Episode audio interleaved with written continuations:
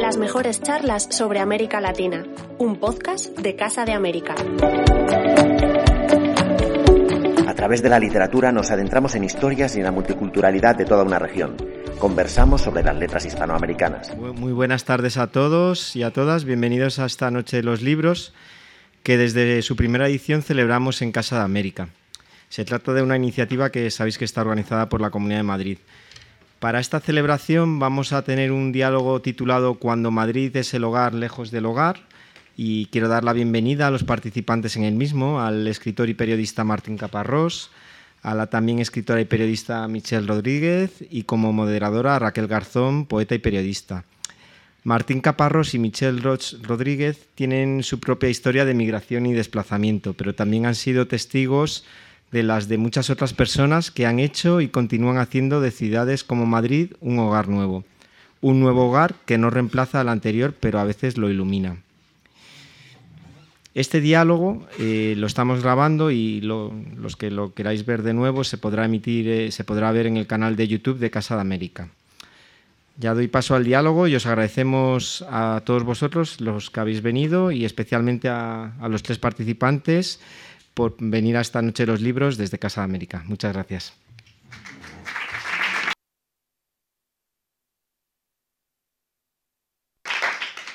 ¿Estamos ya conectados? Sí. Bueno, gracias Javier. Gracias a ustedes por estar esta tarde lluviosa con nosotros. Gracias a Casa de América por la invitación. Siempre es una alegría estar aquí, porque si hay un lugar en Madrid donde nos sentimos en casa, quienes no somos de Madrid, es aquí, en Casa de América. Más aún cuando la ocasión es la Noche de los Libros, una noche además particular, porque Madrid será protagonista por partida doble, porque es anfitriona, pero además es tema de convocatoria en esta Noche de los Libros en todos eh, los actos y reuniones que se hacen hoy en la ciudad. Una Madrid que es, eh, por un lado, sinónimo de Europa en nuestro idioma, de Europa en castellano, pero a la vez, y quizás cada vez más, es una capital multicultural que con su hospitalidad bien viene y bien quiere y bien ampara a quienes, llegados de otros sitios, deciden echar raíces aquí. Esa historia de migración es la que de alguna manera nos hermana a quienes estamos esta noche aquí, porque Michelle, Martín y yo misma tenemos con Madrid ese vínculo, el de quienes eh, la han escogido, a veces forzados, a veces no, y a veces en más de una ocasión. Y de todo eso, que en el título de la convocatoria de hoy se eh, enuncia como cuando Madrid se convierte en el hogar lejos del hogar, de todo eso decía, vamos a hablar seguramente esta noche de las relaciones que los escritores traman con la ciudad y con su nuevo mapa, de los avatares de la migración, de cómo se negocia con la nostalgia, con lo que quedó atrás, y cómo también va haciéndose lugar la ilusión por construir algo nuevo. Y de cómo todo esto se mete en la literatura, de cómo se escribe sobre eso, si se puede dejar de ser de verdad del lugar del que uno es, si se llega de verdad a ser del lugar que se ha elegido, y todas las emociones que surgen cuando uno se da cuenta de que eso que llamaba suyo, eso que llamábamos nuestro, quedó detrás de la frontera que nos decidimos a cruzar y ahora sí nos definimos por construir algo con herramientas y con materiales nuevos. Así que bueno, lo sumamos a esta, a esta conversación que va a ser un viaje, un viaje no solo geográfico, sino también seguramente un viaje emocional. emocional. Y a mí se me ocurría eh, preguntarles para empezar, ¿cómo han negociado ustedes con esa tensión que a veces se da cuando uno llega a un sitio en el que ha decidido quedarse a vivir por un tiempo forzado o elegido?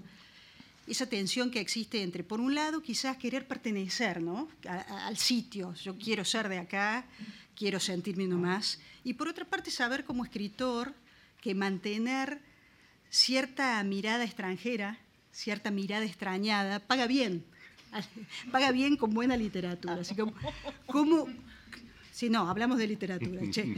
Eh, así que bueno, lo primero es eso. ¿Cómo, ¿Cómo, han establecido esa distancia justa con Madrid? ¿Comienzo yo? Buenas noches a todos y a todas. Muchísimas gracias por acompañarnos en este día, tarde-noche lluvioso. Raquel Martín, muchas gracias por estar aquí. Yo debo comenzar diciendo que yo me mudé a Madrid eh, para esto, para escribir, para ser escritora. Yo tomé en 2010 la decisión, una vez que está, la tomé aquí en Casa de América, una vez que vine a una, a una charla, creo incluso que era una presentación de un libro de páginas de espuma, que además este, soy narradora, soy cuentista, es un género que me interesa mucho, y estando aquí por una razón completamente aleatoria, que venía por una cuestión social, eh, eh, o familiar, no me acuerdo, yo dije, yo para poder desarrollar mi carrera tiene que ser aquí en esta ciudad. Y esto lo estoy diciendo porque yo intenté hacer eso mismo primero en Nueva York Sabes que los latinoamericanos, yo sé que también esto pasa en Argentina y otras partes de Sudamérica, tenemos esa, esa quimera del norte metida en la cabeza. Y digamos la capital cultural de América, yo diría que del mundo, pero de América, es Nueva York. Yo llegué hasta allá a hacer un posgrado en crítica cultural después de haber estudiado periodismo y de haber ejercido el periodismo algunos años en mi país. Y yo pensaba que que bueno, que teniendo aquel conocimiento un poco de televisión, de series, de cine, de libros, yo iba a poder hacer un hogar en Nueva York y eso no fue así. Porque todo depende del lugar que te abrace. Tú en Nueva York no tienes amigos, ni siquiera de letras, tú tienes contactos. O por lo menos esa fue la experiencia que yo tuve incluso eh, durante la época del posgrado. Luego fui a mi país a trabajar como periodista cultural varios años y estando y, trabajando, perdón, en el Nacional, vine para acá y tomé la decisión en 2010. Sin embargo, yo me mudé en 2015. El año que yo me mudé, eh, Madrid tenía, estas son cifras que he sacado de la Comunidad de Madrid, justamente para, para dárselas hoy, un poco para, para trazar el límite de lo, de lo que me gustaría conversar hoy. Había 868.233 extranjeros en esta ciudad. Es decir, 868.233 extranjeros en 2015, el día que yo llegué. El 13,34%, ¿no? Hoy en día, de, esos, de esa cifra, 13.772 eran venezolanos, eran compatriotas míos. Es decir, su primera nacionalidad era esta, según estamos hablando de los que estén empadronados en esta ciudad. Al 2021, que son las cifras, digamos, más recientes que tenemos, estamos hablando del 15% de extranjeros en esta ciudad, 1.037.671. Y hay 650.108 venezolanos. Es decir, en cinco años, todos venezolanos, de primera nacionalidad venezolana. No, sí, es que les hemos invadido. No, son unas cifras, digamos, hay, hay cifras mucho peores que están rodando por allí, pero siquiera estas son las que nos da la Comunidad de Madrid, este, que nos ha invitado hoy a sentarnos acá. Pero digamos, lo que, lo que yo quiero poner sobre la mesa es que yo he llegado, digamos, acompañada de una enorme inmigración venezolana que tiene sus cosas buenas y sus cosas malas. Te hace sentirte un poquito más cerca de casa, pero también un poquito más lejos, porque luego se articula una, una comunidad, digamos, bastante numerosa y con bastante poder cultural, incluso hasta político. La pequeña Caracas. La pequeña Caracas, exacto. Yo además vivo muy cerca de la pequeña Caracas. Y además suena muy antipático cuando una persona como yo dice cosas como que yo me mudé para acá a trabajar y a escribir por una, y me dicen, bueno, pero si el país se está cayendo pedazos, hagan de cuenta que el 27 de enero de 2015, el día que yo llegué aquí para mudarme, salió en Gaceta Oficial de mi país una, una eh, normativa que permitía que las Fuerzas Armadas Bolivarianas utilizaran armas de fuego en las manifestaciones eh, por Gaceta Oficial, eh, que es como el BOE de allá. Eh, que permitía el uso de armas de, armas de fuego. Entonces, imagínense ustedes estos, digamos, pequeños datos que yo les estoy dando es un poco para explicar por qué este número tan enorme, digamos, de inmigrantes de, de, Venezuela aquí y un poco cómo he ido trabajando yo. Porque no solamente, digamos, soy nueva, sino que el país del que yo salí, la ciudad de la que yo salí, ya no existe más. Y si hacía falta alguna otra prueba, el día de hoy eh, eh, Salió la noticia en el país, la pueden revisar, que Santiago de León Caracas ya no se llama Santiago de León Caracas, o sea que ya yo no soy caraqueña. Y la simbología de, la ciudad, que era un león, pues tampoco eh, es la misma, como hacía falta rendirle más tributo a Bolívar, pues ahora Bolívar también está en el escudo de la ciudad. Entonces, todo esto simplemente es para trazar eh, un poco de los límites en donde yo me muevo. Sin embargo, el cambio para mí de la visión de Venezuela, de mi vida como venezolana y de mi vida de aquí en Madrid, ha sido enorme porque lo que me ha permitido un poco es un cambio de perspectiva. Es decir, yo tengo que sentarme aquí eh, con cifras y con, hechos reales para tratar de explicar sobre algo sólido cosas que son eh, insólitas y tratar de traerlas un poco sobre la mesa. Entonces, más o menos, eso es con lo que yo he comenzado a trabajar. A ver, Martín, lo tuyo fue en dos tiempos. En dos, veces. Por, lo menos, en tres o cuatro. A ver. Hola, estaba viendo con cierta pena que ese eh, eh, ya no vale la pena estar en, mesas como esta, ¿no? Porque digo, los dos o tres, dos, dos últimos años, este, lo que hacía que valiera la pena era esa sensación de poder de que uno podía sacarse la máscara y ustedes no. Y ahora ya no, ahora están todos ahí con las caras descubiertas, ya no tiene ninguna gracia. La verdad que esto ha dejado de ser interesante. ¿Cuántos venezolanos hay aquí? ¿Pueden levantar la mano? Bueno, no es tan grave, no me asustaste con tus cifras.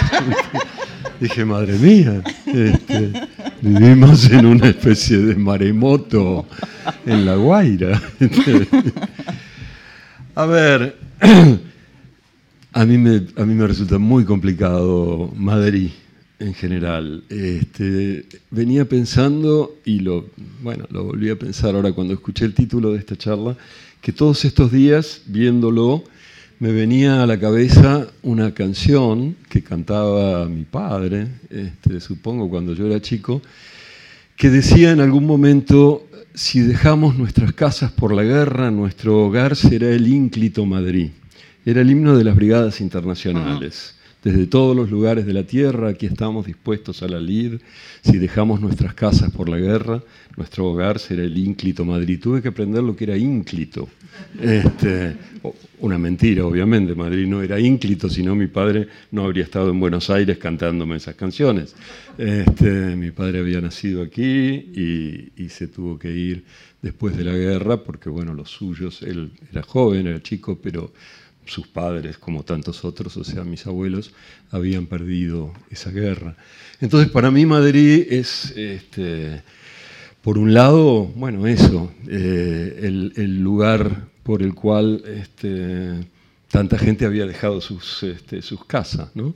Eh, y había venido para defender esa inclitud que no había terminado de suceder.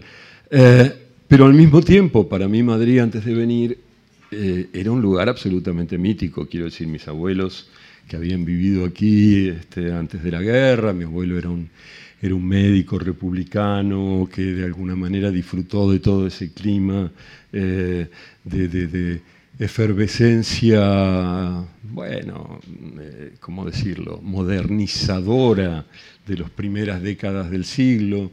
Este, y que me, me, hablaba de Madrid de una manera que yo no podía más que eh, pensar que era la octava maravilla. Yo siempre decía después que mi gran decepción cuando por fin llegué aquí es que toda la gente que me encontraba no eran poetas de la generación del 27. Yo imaginaba Madrid como un lugar en el que solo había poetas de la generación del 27 que por supuesto tomaban cerveza en la cervecería de Santa Ana o en el café de Correos, que ya no existe más aquí a 50 metros. Eh, entonces digo, Madrid era difícil para mí, era un lugar demasiado cargado de demasiadas cosas. Y efectivamente, llegué aquí por primera vez, eh, bueno, vine una vez en el año 70 yo tenía 12 años y esto era más gris, era espantoso, era de una, una especie de, medianía triste, o por lo menos así la recuerdo, mes de febrero, frío, lluvia como hoy, y, y, pocos colores, así una ciudad sin colores, así por lo menos la tengo en la memoria, pero después volví en el 76, no me quedé, pero mi padre sí, y entonces empecé a venir con cierta frecuencia. Yo en ese momento me había tenido que ir de la Argentina, estaba en Francia y venía este, un par de veces por año por lo menos.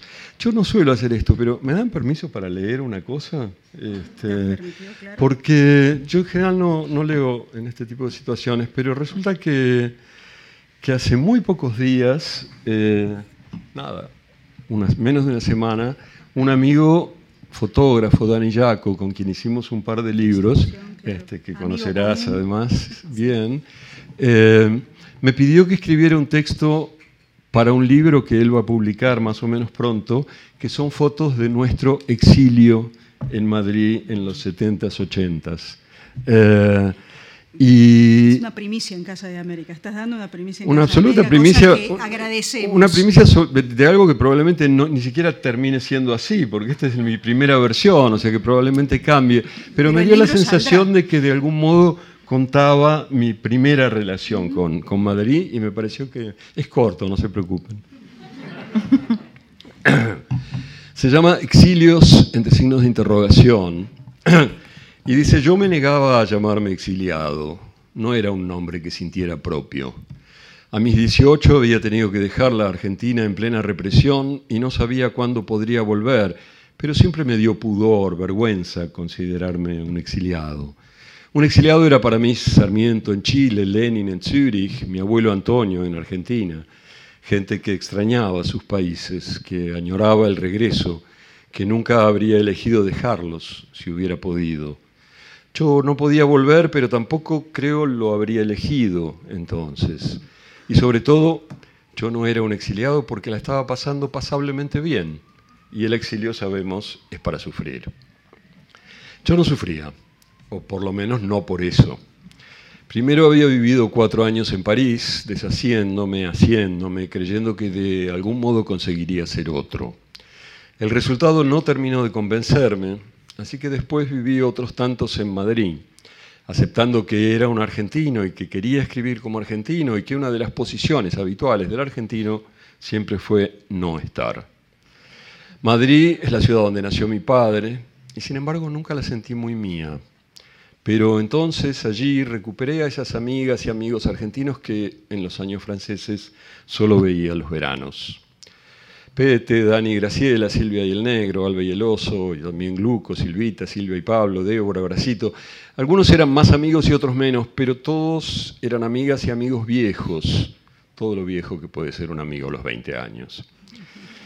Nos unía, por supuesto, la Argentina y un pasado común de colegio y militancia y muertos compartidos nos unía nuestra historia, pero habíamos tenido que inventarnos vidas nuevas, tan distintas de las que habríamos hecho en Buenos Aires. Y no sufríamos, o por lo menos no por eso. Nuestras partidas no habían sido fáciles.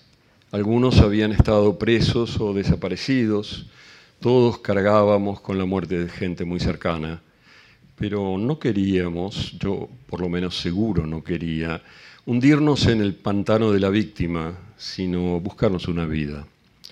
Teníamos 20, 22 años, era el momento para hacerlo. Por supuesto no era fácil.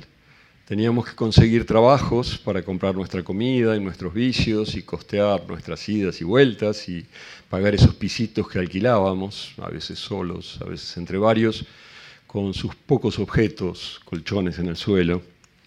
No teníamos familia, la mayoría no tenía familia y nos habíamos vuelto una especie de familia, con todo lo que eso significa. Gente a la que te une un pasado que no quieres olvidar, gente que está ahí porque está ahí, que sabes que está ahí, que no siempre ves o querés ver, pero sabes que está. Esos vínculos sólidos y laxos que una familia crea. Compartíamos historias argentinas, pero vivíamos en Madrid y tratábamos de vivir Madrid valía la pena. La ciudad, a fines de los 70, principios de los 80, entre el destape y la movida, era la capital de un país que se descubría tras haberse cubierto tantos años. Se desmadraba después de tanta Santa Madre. Vivía la euforia de vivir, por fin. Una ciudad donde pasaban cosas todo el tiempo. Una ciudad que a veces nos parecía argentinitos superados, tan paleta y primaria, y otras nos humillaba con sus modernidades. Mientras tanto, allá lejos, allá enfrente, la Argentina era el desastre. Unos cuantos militares mataban a nuestros amigos y unos cuantos millones los acompañaban y yo por momentos detestaba ese país y celebraba estar en otro. Lo celebraba, lo celebrábamos. A veces es cierto, nos daba algo de eso que los psicólogos argentinos solían llamar culpa.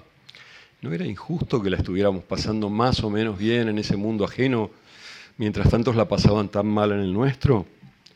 ¿Habernos ido era traición y cobardía o una respuesta razonable a un momento imposible? El exilio no debía ser desolación y pesadumbre. Recuerdo aquella larga discusión que si los caídos, los que no habían podido irse, eran los mejores, los que habían sido coherentes hasta el fin. Yo insistía en que eran más que nada los que habían tenido más testarudez o menos suerte, y que si habíamos tenido más que otros, debíamos aprovecharla. Lo intentamos, teníamos veinte, veintitantos, un mundo nuevo en aquel viejo mundo, vidas que nos gustaban a menudo conversaciones, libros, algún viaje, desamores y amores, mucho cine, unos porros, el hallazgo del comer y el beber, aprendizajes de un oficio, descubrimiento de la melancolía, la invención de unas vidas. Todas esas cosas que la edad habría traído las traía marcadas por esa libertad que el exilio nos daba. Vivíamos en una expedición, casi una aventura, y eso era bueno y malo y todo lo contrario. Años después, volver a la Argentina fue volver a casa. Y eso fue bueno y malo y todo lo contrario.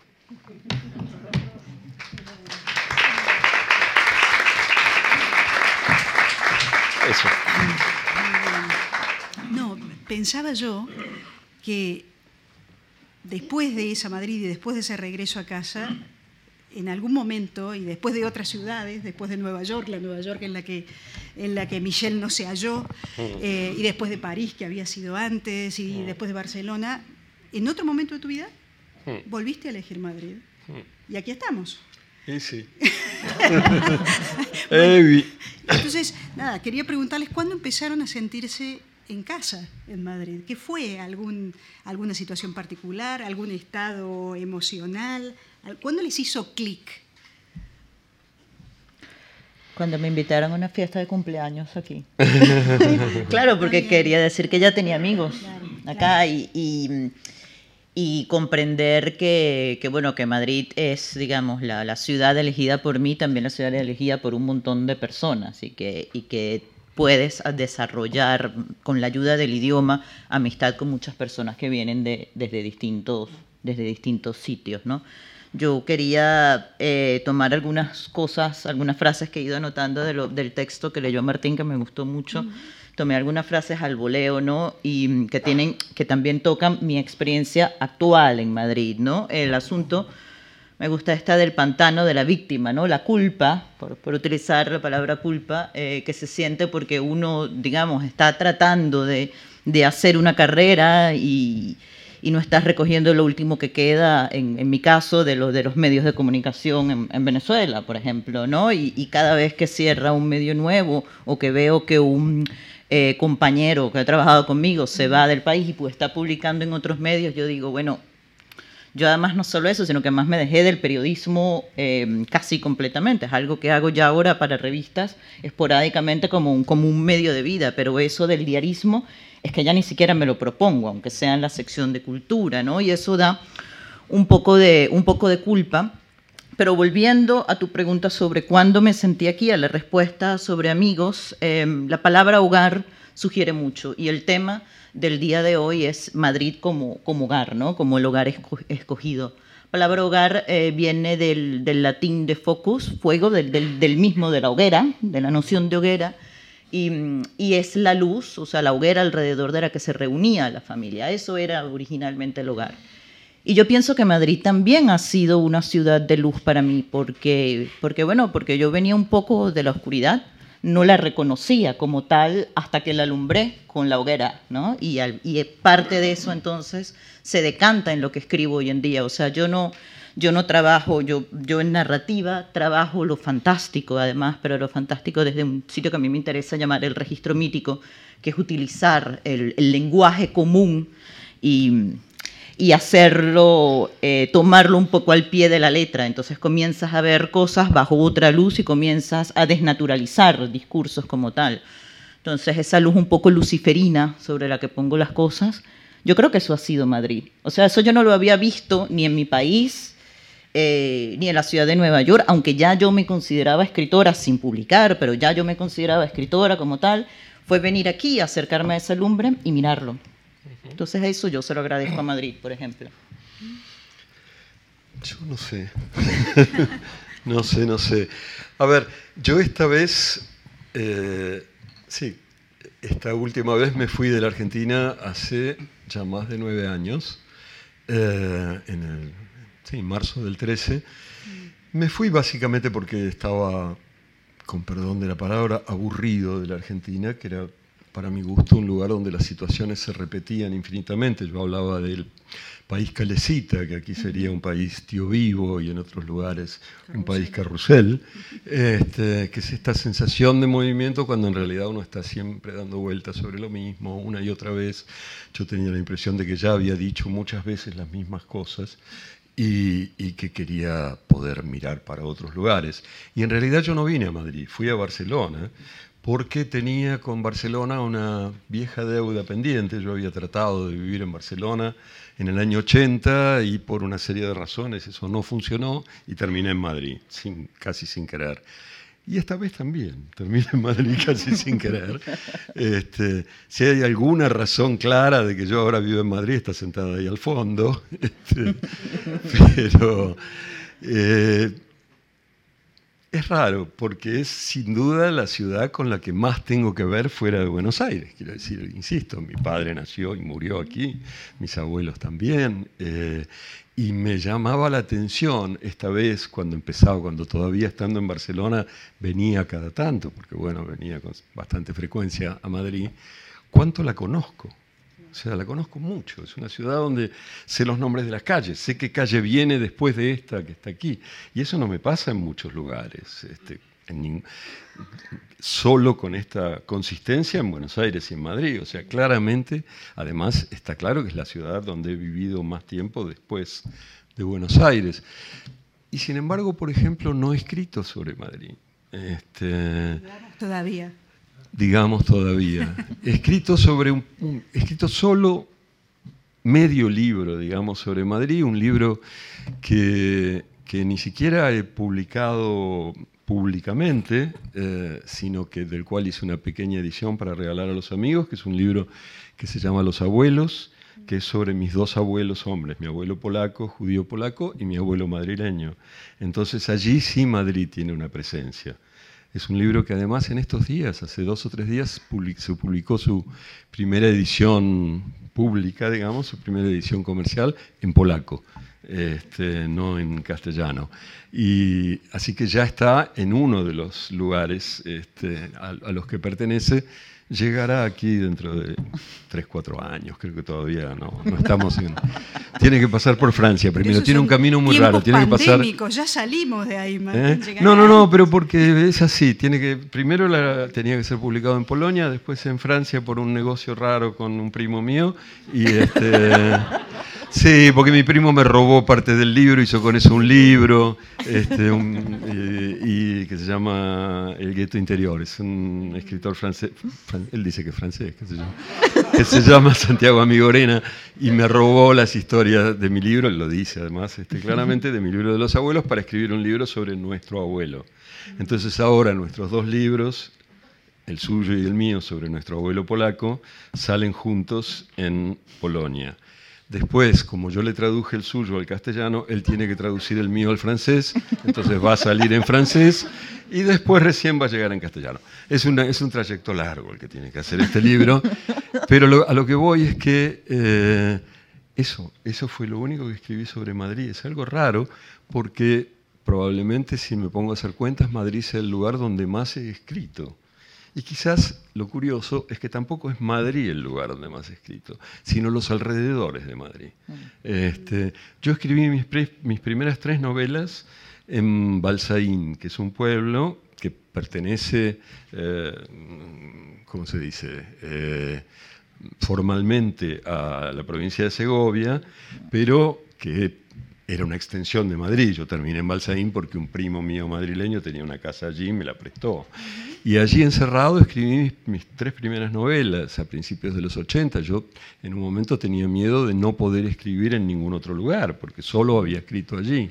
Eh, ahora vivo ya no tan lejos, no a 60 kilómetros, pero a 30, en, por Torrelodones, y allí es donde escribo también. Entonces sigo escribiendo en los alrededores de Madrid. Alguna vez quizás llegue, eh, o no. Alguien que, sí ha escrito sobre Madrid, aunque no es madrileño, eh, Andrés Trapiello, un libro que se llama Madrid, justamente que es una suerte de, autobiografía situada, dice que cuando él llegó a esta ciudad, siendo muy joven, con su hermano, después de una pelea con su padre, de un portazo y se vinieron los dos a Madrid, lo que les sorprendió, casi maravillándolos, es a su juicio, la hospitalidad de la ciudad y la naturalidad con la que en Madrid se mezclan forasteros y locales. ¿Qué fue lo que les impactó a ustedes o lo que les impacta o los impacta en presente de la ciudad? Mm. La alegría. Mm. Yo creo que es una ciudad alegre, o sea, una ciudad donde tú este, castellano, me perdona, no se caracteriza por ser amable, sobre todo para una caribeña que recién llegada acá tienden a ser muy secos en el trato y nosotros hablamos de mi amor y a, todo el mundo le tiramos besos y entonces yo llegué aquí un día mm, este, pedí una cosa y me lo tiraron así, así no se dice. No, no, se dice sírvame un café, sino póngame un café. Yo me quedé y le dije, bueno, en mi país las que ponen son las gallinas, pero igual me disculpo, ¿sabes? Eh, es una cosa un poco... Yo llegué a mi casa... Hay que tener huevos para decir eso. yo llegué, sí, claro, yo tenía el café en la mano porque dije, ahora me lo tira a la cabeza, ¿sabes? Pero yo llegué a mi casa y dije, yo esto no lo voy a sobrevivir. Y después... ¿sabes? Tú estás por la calle y ves la alegría por la calle, y claro, yo sí, yo estoy acostumbrada al centro, entonces claro, mi experiencia es como más de, de barrio de centro, no sé cómo, cómo sea la, la, la, noche en las afueras, pero, pero sí, yo diría eso. Mm. Eso de así no se dice me, hace acordar un viejo chiste, pero no sé si me lo acuerdo exactamente, ese del argentino que llega y en Barajas este, quiere comprar eh, cigarrillos, ¿no? Entonces va al kiosco y dice, este, ¿me da cigarrillos? No, aquí no lo llamamos cigarrillos, lo, llamamos cigarros. cigarros.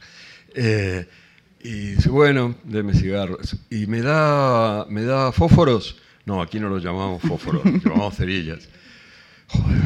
Y bueno, y me da entonces, ¿por qué no me da un, encendedor entonces? No, dice aquí no lo llamamos, no lo llamamos encendedor, lo llamamos mechero. Y pues, está bien, ustedes llaman a todo distinto. ¿Y los argentinos cómo lo llaman? No, no lo llamamos, vienen solos. este, eh, bueno, es una introducción, digamos, a, cierta sensación que yo tenía sobre todo las primeras, en mi primera estadía eh, madrileña, en que yo no tenía esa sensación de bienvenida que se describe y, que, aceptamos en general, porque más de una vez me pasaba, y eran épocas de mucha, qué sé yo, de mucha calle y de mucho debate público y de mucha charla y de mucha cosa, este, para mí por lo menos sin ninguna duda, y muchas veces me decían, bueno, pero tú no puedes opinar porque no eres de aquí. Y yo decía, hijo de puta, no soy de aquí porque tus padres echaron a mi abuelo, digamos.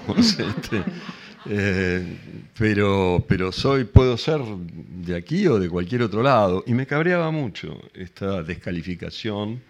Eh, y quizás también por ella eh, decidí seguir hablando en argentino.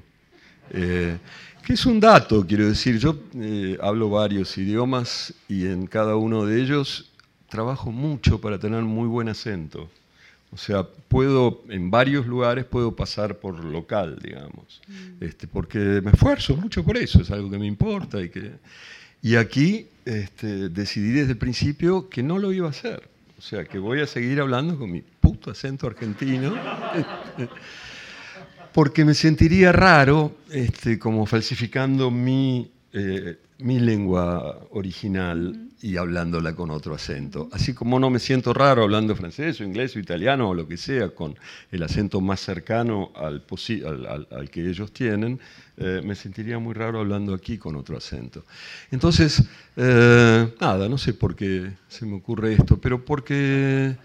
Eh, nada, supongo que forma parte de una relación extraña con Madrid, esa proximidad por un lado extrema y esa especie de este, inquietud por otro, ¿no? Eh, no sé, no sé. Es interesante. El tema del lenguaje es capital para un escritor, ¿no? El lenguaje con el que uno escribe su obra y eh, hace algunos días releyendo algunos, mm, algunos, textos y entrevistas de Sergio Cheifek, un escritor argentino lamentablemente fallecido a principios de este mes, él que también hizo en su momento la experiencia de vivir en Venezuela, de vivir en, los Estados Unidos, eh, comentaba que, esa vivencia para él, eh, la de vivir en otros paisajes y en otras geografías, hacía como mucho más material el paso del tiempo, decía Cheifek. Y él lo relacionaba mucho con el lenguaje, decía, porque uno cuando vive en su país, eh, vive con una serie de simultaneidades de las que no es consciente y una clave es el lenguaje. Vos estás todo el tiempo negociando con la lengua de tu comunidad, con el pasado de esa lengua, con la lengua en, tiempo presente. ¿Cómo se les ha metido Madrid en la lengua de sus, de sus libros, en su literatura? ¿Tuvieron alguna vez temor de que estando aquí y escribiendo desde aquí, la lengua de sus libros dejara de ser venezolana o argentina? Sí. Sí, o sea, pero de hecho eso es una preocupación que tengo con, con todo lo que escribo, menos en, en, lo que tiene que ver con literatura de no ficción. Mm, la literatura de no ficción, pues bueno, es algo que sí, que sí, en mi opinión, si vas absorbiendo de aquí y de allá, pues no me parece tan grave, a menos que esté intentando caracterizar, tomar declaraciones de alguien, pero eso en la narrativa Sí, y mm, digamos, la, novela que yo mm, tengo publicada recientemente eh, está ambientada en 1920 en Venezuela. Entonces el trabajo del lenguaje era, era específico, o sea, tenía que construir una novela que tuviera sentido, que iba a publicar, porque iba a publicar aquí, con palabras que tuvieran sentido para un venezolano de 1920, para un venezolano del 2020 y para un español del 2020. Entonces la construcción del lenguaje para mí fue bastante complicada y eso fue algo que digamos que, que revisé y que tomé mucho en cuenta. Ahora estoy trabajando en el tiempo presente, o sea, en los últimos 40 años, y claro, pasa que a veces este, el, el pijama o la, o la, o la pijama, o el, ¿sabes? Y tener que explicarme, yo hago el ejercicio de que me explico a mí misma los venezolanismos y luego me explico a mí misma los españolismos. Entonces, a ver cómo entre uno y otro queda allí, porque claro, ya para mí el lenguaje ha evolucionado y mm, eh, eh, no sé si la palabra se ha evolucionado, ha cambiado un poco. Entonces, claro, estoy constantemente preguntándome por cada palabra y luego hay palabras que tengo que usar. Un ejemplo claro, estoy trabajando, por supuesto, con clases sociales en Venezuela, con personajes, unos vienen, unos son cifrinos, que es lo que aquí sería el equivalente al pijo, no exactamente pijo, porque esa es otra, todo tiene su connotación. Yo pensaba algo como que el cambur era equivalente al plátano, los venezolanos le cambiamos los nombres a todas las frutas, ya eso está determinado. Yo tengo escena, o sea, yo, yo en todo lo que es restauración y fruterías tengo escena. Y resulta que hoy escribiendo algo, justamente esta mañana me doy cuenta que el cambur no es, no es exactamente igual al plátano. El cambur es un plátano, pero que nace en Sudamérica específico. Y resulta, bueno, ese es el tipo de cosas, por ejemplo, que voy aprendiendo haciéndome esta pregunta que has propuesto tú, Raquel. Sí, es, un lío, ¿no? Porque obviamente, pese a los sueños húmedos de la mayoría de los editores, no existe un castellano común, digamos. Este, siempre están ellos como esperando que se pueda que se puedan producir textos en ese supuesto castellano global, pero obviamente no existe. Hay un momento en que uno decide escribir falda o escribir pollera. No puedes escribir falda pollera, digamos, o pollera falda. Este, y en esa decisión se juega la, pertenencia. Yo siempre recuerdo con tristeza, hace unos pocos años, bueno, ya ni, ni tan pocos, ahora seis o siete años, un día, yo en esa época publicaba en, Anagrama y un día Jorge Ralde, el, entonces dueño de la editorial, me dijo que habían conseguido un inédito de Perec, George Perec, que es uno de los escritores que yo más admiro, eh, y que habían conseguido una novela inédita. Y yo le dije, ah, me encantaría traducirla. sería genial poder traducirla. Y me dijo, bueno, voy a ver si tengo alguna influencia en esa editorial y consigo que te dejen traducirla. Este, dije, bueno, bueno. Seis meses después me, llama alguien de la editorial y me dice, bueno, dijo Jorge que querías hacer esto. Que yo digo, claro, por supuesto, yo me la mando. Era una, era una novela del año cincuenta y tantos, este, que nunca había sido publicada eh, en vida de Perec, y uno entendía cuando la veía por qué Perec, cuando ya era Perec, que podría haberla publicado muy fácilmente, no lo había hecho. ¿no? Se llamaba Condottieri. Pero aún así, bueno, era, era Perec. Ah. Y, entonces me puse a trabajar y, me y la idea era hacer, ellos decían, como una traducción de autor, digamos. Una traducción hecha por un escritor, que bla, bla, bla, y tururú, que era yo en este caso, curiosamente. Este, me puse a trabajar y me di cuenta de que la tenía que traducir, o sea, si la, si la estaba traduciendo yo, la, la, iba a traducir al argentino y que no tenía sentido una edición en Barcelona para españoles de Perec traducida al argentino. ¿Por qué capricho? Los pobres españoles que leyeran esto tenían que leer una traducción argentina. Y al mismo tiempo, si era una traducción mía, tampoco tenía sentido que la tradujera al español que no era mi idioma. Mm, Renuncié, no encontré una solución. Estuve dándole vueltas porque realmente tenía muchas ganas de hacer esa traducción y sin embargo no encontré la manera de eh, coordinar, digamos, este, las dos cuestiones. Y eso para mí quedó como un ejemplo claro de esa diferencia, de que son este, lenguas de algún modo distintas. Y yo siempre había decidido escribir en, escribir en mi lengua. El argentino es mi lengua, yo, voy, yo escribo en argentino. Este, y si después, este, bueno, cada, cada cual leerá lo que pueda. Digo, yo aprendí lo que era correr olas leyendo La ciudad de los perros, este, y Vargallosa no ponía una nota al pie mm. diciendo correr olas es hacer surf o vaya a saber qué.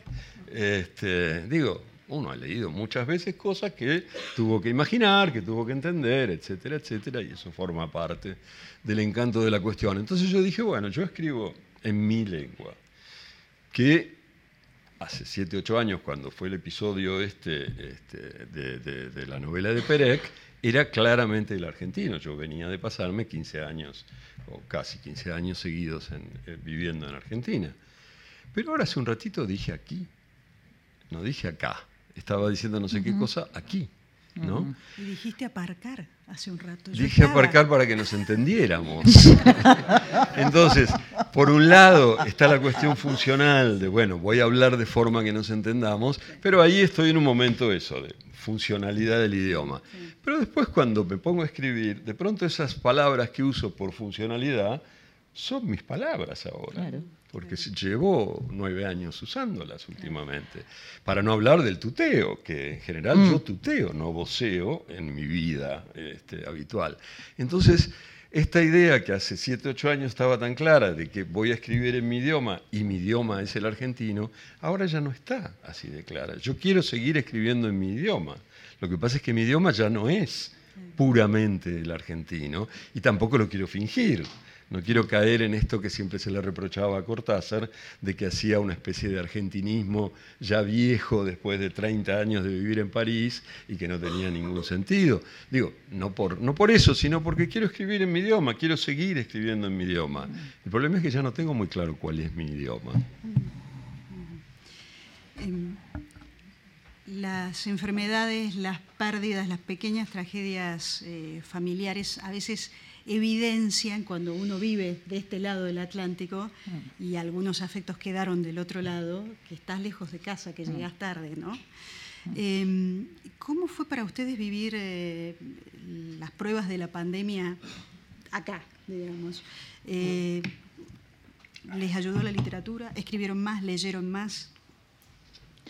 Bueno, a mí después de la pandemia yo me di cuenta que que ya yo también era española. O sea, después de que tú pasas la que acabamos de pasar en un país y y digamos, yo vivo sola y mi red de, de, apoyo inmediata son personas que no son familia mía. Este, mi, hermano vive aquí, pero, pero igual mis amigos siguen siendo como mi, mi red inmediata y todos mis amigos, la mayoría son, son inmigrantes. Eh, un inciso, eh, pensando en lo que decía Martín hace un rato, eh, muchos somos latinoamericanos y comenzamos a traducir y como no hay un idioma común, pues entonces apelamos al español peninsular. ¿Y cómo se dice esto en peninsular? Y ya llega un momento de la noche que ya, no, ya nadie entiende nada. Pero bueno, eh, volviendo a lo de la pandemia, pues yo no, no tuve pérdidas durante la pandemia familiares, después, después murió una abuelita. Yo me mudé para, para España aquí en 2015 después de una pérdida grande, que fue la muerte de mi papá, que fue de hecho la razón por la que decidí,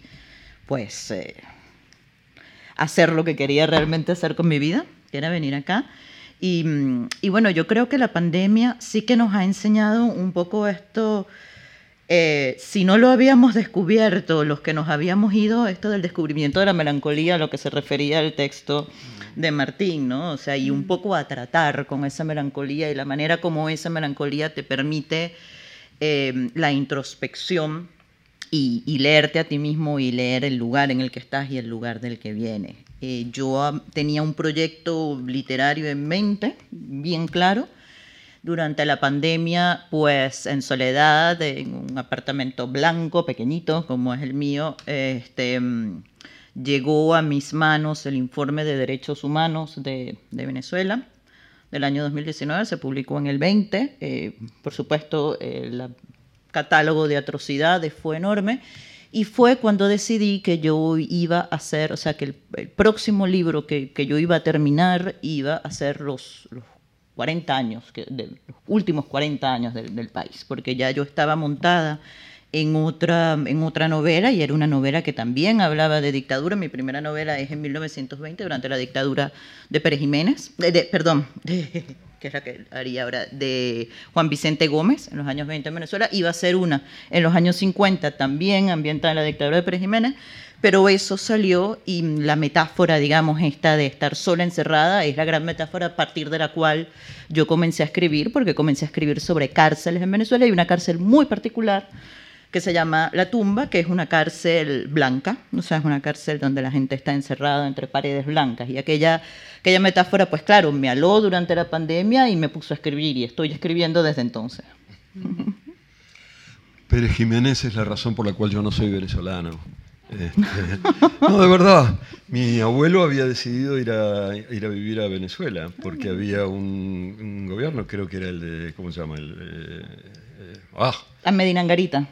El anterior, a Pérez Jiménez. Eh, eh, no estaba Ah, Rómulo Gallegos, claro, en el 48, pero duró un año. ¿eh? Que recibía muy bien a los exiliados republicanos españoles y entonces decidió ir para allá y fue, además en un barquito, en un barquito de pescadores, una historia rarísima saliendo de Canarias. Y cuando finalmente, después de las tormentas de rigor y todo eso, llegaron a la costa venezolana, de casualidad, o sea, sin, sin quererlo, eh, eh, tocaron tierra en Guiria, que es mm. el, lugar donde el Orinoco desemboca en el, en el, en el Caribe, digamos, el, lugar donde llegó Colón en su tercera expedición, el primer lugar de América donde Colón tocó continente, no islas. Y bueno, el barquito de, de mi abuelo llegó allí y cuando llegó en ese lugar, que era una base militar perdida en el medio de la selva, le dijeron que había, habido un golpe de Estado, que el señor nuevo que había no, no, quería saber nada con los republicanos y lo metieron preso. Entonces, bueno, lo tuvieron un tiempo preso hasta que se pudo ir y, este, y, le mandó a decir a su mujer que se había quedado aquí que no lo fuera a buscar a Caracas porque no, no era un lugar muy amable que se fueran a Buenos Aires. Así que por esa razón yo no soy venezolano, sino argentino, si es que soy algo. Durante la pandemia, a mí me daba un poco de vergüenza, pero yo la pasé muy bien en la pandemia. Este, Vas a tener que explicar eso ahora. ¿eh? Bueno, estaba doblemente confinado, porque estaba confinado por eh, la pandemia y por otro lado conseguí romperme un dedo del pie. Con lo cual, además de confinado, estaba baldado. Entonces, lo único que podía hacer era sentarme en mi escritorio. mi casa hay escaleras, entonces no era fácil llegar hasta mi escritorio, de forma, mi escritorio está en el último, en el piso más bajo, con lo cual eh, una vez que llegaba ya no me podía, no, me movía, me tenía que quedar ahí. La, y, que viene, claro, cuando pudiera, este, volvía. Con lo cual, durante la pandemia escribí creo que cinco novelas o una cosa así, porque lo único estaba ahí sentado. Estaba... Este, cuatro de esas son unas novelitas abominables que, que, vengo escribiendo sobre una especie de periodista en la Argentina en los años 30, medio policiales, que me divierte mucho hacer. La otra es un poco más en serio. Este, pero lo cierto es que me pasaba horas y horas y horas ahí sentado con la pata levantada, apoyada en un banquito y, así. Este, ¿Y qué mejor, qué, qué, qué, mejor puede sucederle a alguien que eso en medio de un lugar muy agradable y bien acompañado? Eh, la lástima fue que después hubo que salir a la calle. Pero hubo que salir a la calle, venir acá, encontrar a los amigos. Ver gente sin máscaras. hubo, buenas, buenas cosas. Eh, y, habrá muchas más. Eh, mientras hablaba recién Michelle y habló de melancolía y, de nostalgia, y vos hablaste de esas novelas que escribiste durante la pandemia. Eh, una de las últimas se llama, si mal no recuerdo, Todo, Todo por la Patria. Todo por la Patria es la... Eh, no, la había escrito antes de la pandemia ah, y ahí empezó el personaje de este periodista que se llama Rivarola, que todavía no era periodista, era una especie de, malandrín que no sabía qué hacer en la vida y, entonces se volvió periodista. sí, bueno, claramente. Este, es lógico. Tomado la vida real. Pero entonces escribió otras cuatro de Rivarola mientras estaba ahí. Bien, yo, no, no, te veo a vos eh, como alguien muy nostálgico, no sé, a lo mejor me equivoco, ni, tampoco dado al, al, folclore, digamos, patriotero, a mm. pesar del título mm. del libro. Pero sí sé que cuando volvés a Buenos Aires hay un rito que cumplís indefectiblemente, mm. eso me han dicho, que es el de pasar por la cancha de Boca. Bueno, pasar no. Ir a la cancha de Boca, estar ahí, ver un partido en la cancha de Boca. Entonces, no, la pregunta es, ¿qué tiene el fútbol? ¿Que no tenga yo? No, no, yo no. ¿Qué tiene el fútbol que no sentís que de verdad llegaste, que, de verdad volviste hasta no pasar por la bombonera? A ver, quiero aclarar que efectivamente esa novela, la primera novela sobre Rivarola, que es la única publicada por ahora, se llama Todo por la Patria, y que justamente esto también es un chiste sobre la ambivalencia eh, de las lenguas, porque en Argentina Todo por la Patria suena como en el resto de América Latina a simplemente una especie de exaltación patriótica e idiota, mientras que cualquier español ha visto que en la puerta de los cuartelillos de la Guardia Civil hay un gran cartel que dice todo por la patria. Entonces hay dos lecturas muy distintas según si se lee en argentino o si se lee en español, ya el título, y el resto vaya a saber. Em, voy a la cancha de Boca básicamente porque tengo mi abono en la cancha todavía, lo tengo, lo pago. Este, y mi abono es un asiento que está acá y en el asiento que está acá está el abono de mi hijo. Entonces, este, voy porque me gusta volver con mi hijo al lugar donde hemos pasado muchos buenos y malos momentos. Este, básicamente es por eso. Esto se ha terminado de, de alguna manera plasmar ahora en los últimos... Nada, el primero de abril se publicó un libro que yo había publicado en 2005 que se llamaba Boquita, que es una historia de Boca Juniors y un intento de entender qué significa ser hincha de Boca, digamos, este, una especie de pequeño eh, mezcla de historia y ensayo al respecto. Y y este libro, bueno, se publicó en 2005 y desde entonces había habido algunas reediciones, pero siempre la misma, el mismo texto de entonces. Y nos pareció que ya había pasado, a mí me pareció que ya había pasado tiempo suficiente, y entonces le propuse justamente a mi hijo que hiciera la actualización, el capítulo que falta desde 2005 hasta 2020, y acaba de publicarse entonces este libro firmado por Martín y Juan Caparrós, o sea, como si nos hubiéramos sentado uno al lado del otro en nuestros abonos de la cancha de boca. Maravilloso. Era, la pregunta era una, una forma también lateral al sesgo de preguntarte qué extrañabas y ya lo, ya lo has contestado. y ahora le hago la misma pregunta a, a Michelle. ¿Qué extrañas de Caracas? ¿Qué extrañas de Venezuela desde aquí?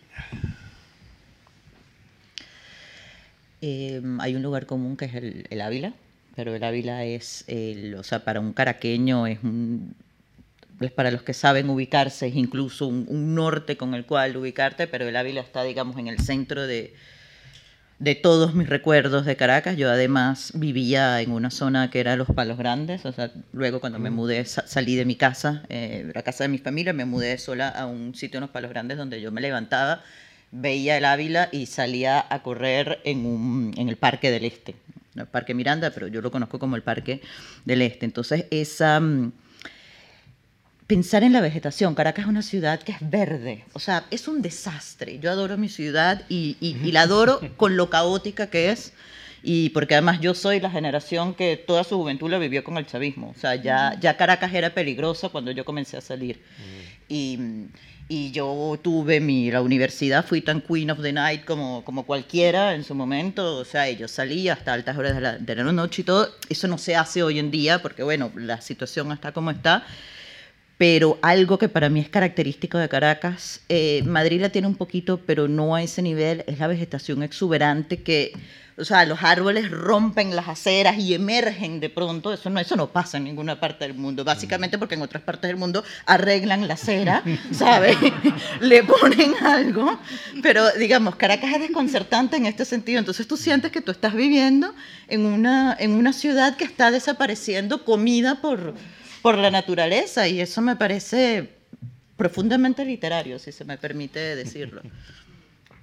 Muy bien, ya nos están haciendo señas de que vamos cerrando este encuentro, así que para terminar quiero preguntarles em, cuál es la costumbre de Madrid que menos les costó adoptar y por qué. Ah.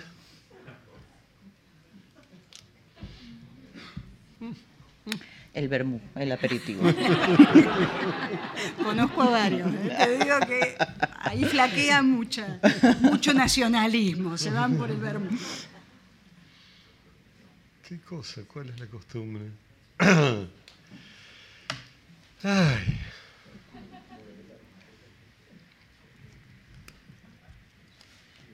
Puede quedar como tarea para el hogar, Caparrós. ¿eh? Voy, a, voy a pensarlo. Es que no sé. No, no, porque lo que me pasa es que pienso cosas eh, de, antes. Yo hubo una época en que traté de ser bastante madrileño, en los ochentas. Eh, iba a los toros, por ejemplo. Mm. fui mucho a los toros, tenía abono en, la Plaza de Toros de Madrid y suponía que sabía un poco de toros y todas esas cosas. Una vez escribí un artículo sobre toros, cosa impresionante. Este, y otra vez fui a entrevistar a Antoniete, que era mi gran ídolo de esa época, Antonio Chanel, este, pero cuando ya se había retirado. Y, hacía esas cosas, y era una época en la que vivía en Malasaña, qué sé yo, trataba de ser muy madrileño. Este, Malasaña del año 80, ¿no? Eh, pero pero ahora me siento más eso de los alrededores, o sea, me gusta mucho de Madrid que sabe acabarse muy bien. Este, a diferencia de muchas otras ciudades que se prolongan y se prolongan y nunca saben cuándo terminar, digamos, Madrid tiene muy claro cuándo tiene que terminarse y dejar paso a las montañas, las sierras, la naturaleza de distintas maneras. ¿no? Este, eso, aunque no parezca, es eh, absolutamente encomiable, ¿no? Frente a esa gente que nunca sabe cuándo callarse la boca, digamos. Este, Madrid sabe. Y sabe hablar también. Bueno, eh, gracias por estar eh, aquí y por acompañarnos. Gracias a Michelle, gracias a Martín, gracias a Casa de América. quiero terminar con un deseo y es que, em, que todo el que llegue a Madrid a vivir lo haga porque la elige y no producto de un exilio, producto mm. de una persecución. Pero si ese no fuera el caso, la experiencia de los tres que estamos aquí, de alguna manera eh, ratifica que la ciudad va a amparar y va a esperarlos y va a abrazarlos fraternalmente. Eh, hasta la próxima noche de los libros.